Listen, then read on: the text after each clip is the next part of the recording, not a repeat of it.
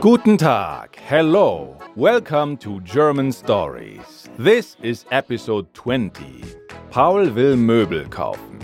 Paul wants to buy furniture. This is a serial podcast, which means that you should start from the beginning and enjoy your way up as you improve your German. If you start somewhere in the middle, you miss what's been happening before and might not understand the story. Also, feel free to subscribe to our podcast because statistics show that subscribed listeners listen to more German stories and therefore improve their German faster. And I totally did not just make up these statistics. You can also get in touch with us. Dennis Riesing wrote us some nice words. Thank you very much, Dennis. We appreciate it. And if you want me to mention your name and thank you in the next episode, make sure to review and rate our show with five stars on Apple Podcasts. See the description in the show notes for more info. But you can also rate us on Spotify if you like. Last time, Paul sent a group invitation for his party. He jokingly told Tim he should only drink milk and juice to not embarrass himself again. Tim got angry and said he won't come. Let's see what happens today. We will learn new words about furniture, directions, and days of the week. We'll also start our nine part grammar series about the gender of nouns, words with the endings er and ling. By the way, gender means which words go together with der, die, or das.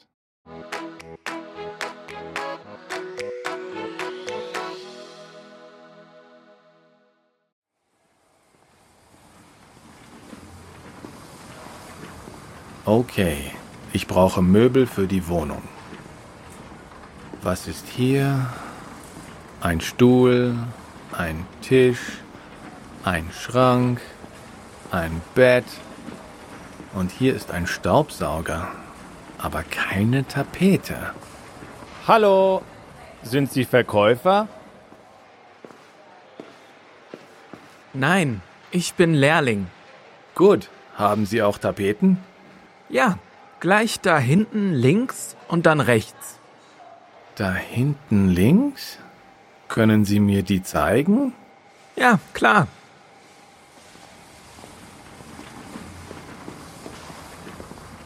Hier sind die Tapeten.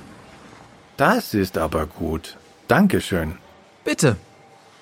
Können Sie die Möbel auch schicken? Zur Wohnung? Ja. Und wann? Hm, wann geht es? Am Montag? Nein. Am Dienstag? Nein. Am Mittwoch geht es auch nicht.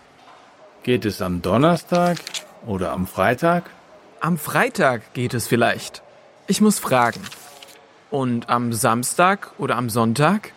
Das ist leider zu spät. Okay, ich frage mal. Danke.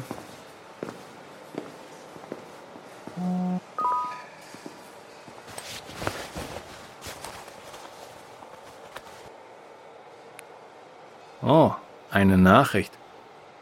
Ist Tim noch sauer?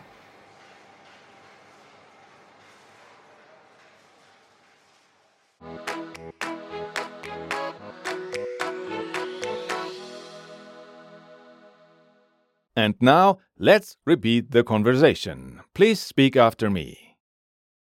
Okay, ich brauche Möbel für die Wohnung.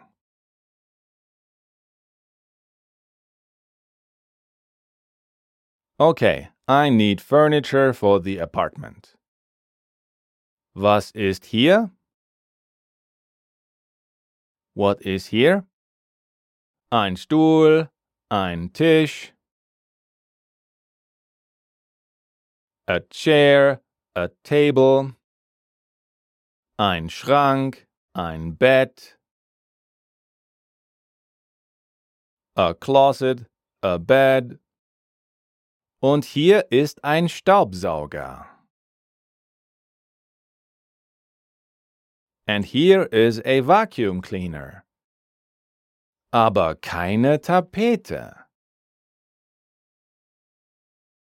But no wallpaper. Hallo? Sind Sie Verkäufer? Hello? Are you a shop assistant? Nein, ich bin Lehrling. No, I'm an apprentice. Gut. Haben Sie auch Tapeten? Good. Do you also have wallpapers? Ja, gleich da hinten links und dann rechts.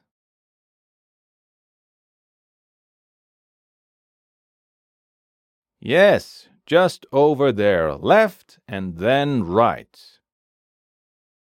Da hinten links. Over there on the left. Können Sie mir die zeigen? Can you show them to me? Ja klar. Yes, of course. Hier sind die Tapeten.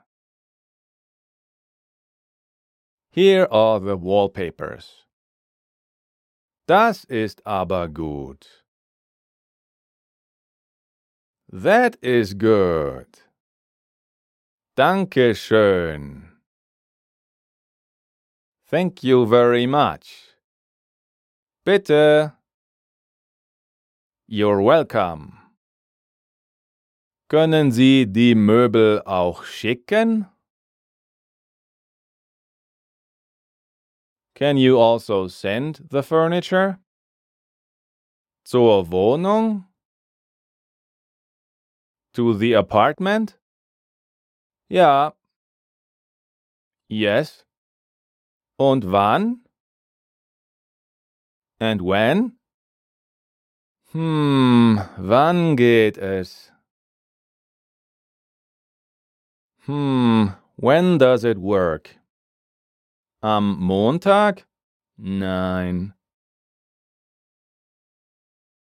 On Monday? No. Am Dienstag? Nein. On Tuesday? No. Am Mittwoch geht es auch nicht. On Wednesday it's also not possible.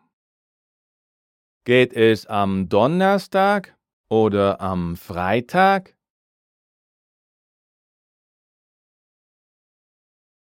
Does it work on Thursday or on Friday? Am Freitag geht es vielleicht. On Friday it might be possible. Ich muss fragen. I have to ask. Und am Samstag oder am Sonntag? And on Saturday or on Sunday? Das ist leider zu spät. That is unfortunately too late. Okay, ich frage mal. Okay, I'll ask. Danke. Thank you. Oh, eine Nachricht. Oh, a message. Ist Tim noch sauer? Is Tim still angry? Let me announce you our second podcast. It's called Lern Deutsch mit Wikipedia. This is where I read an article from Wikipedia, Klexikon, and similar sites to you. And you can learn German and at the same time learn something about the big wide world. It's completely in slow and simple German. We cover many, many topics. For example, the famous Konrad Zuse, the guy who invented the computer for the Nazis. Yes, you are probably hearing me through one of such devices right now. But we also cover people like the Celts, or countries like Prussia, Go check it out. It's on all podcast platforms. And the link is, of course, also in the show notes. Got it? Then you're awesome! Why don't you go back to the beginning and listen again to Paul on a furniture shopping trip?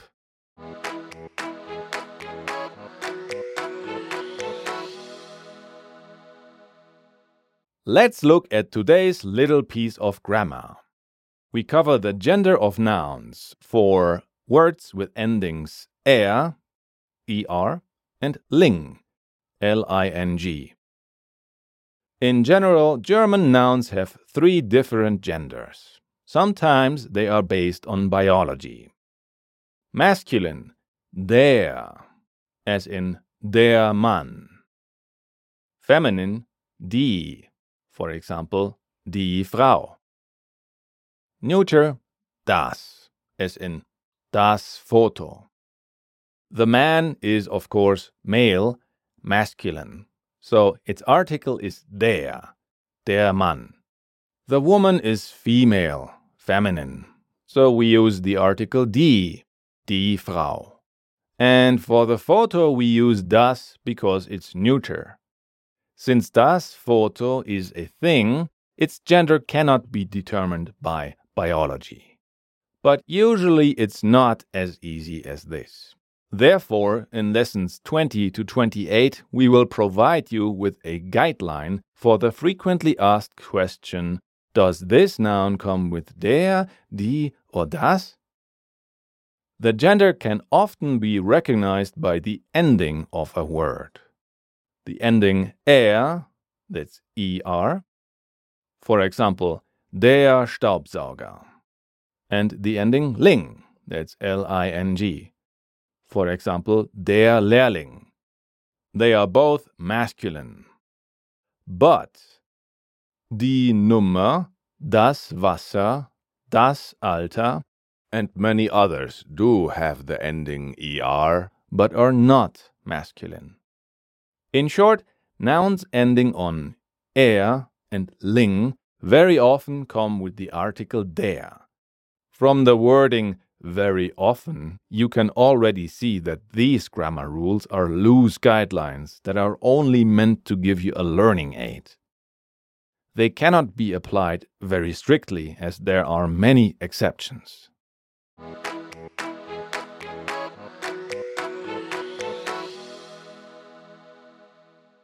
We hope you understood what happened in today's part of the story. In any case, let me summarize it for you. Paul is shopping for furniture before the party. He is looking for a wallpaper for his new apartment. That's when he gets a message. Is it from Tim? Is he still angry? Will he not come to the party? We will soon find out. Thank you so much for listening. The role of Lehrling, that's the apprentice, was played by Lawrence Maximilian. The role of Paul was played by me. German Stories theme song by Esteban Del Pino. Today's episode was written, directed, and produced by me, Christian Leuschner, the creator of the German Stories learning platform. Check it out at german-stories.com.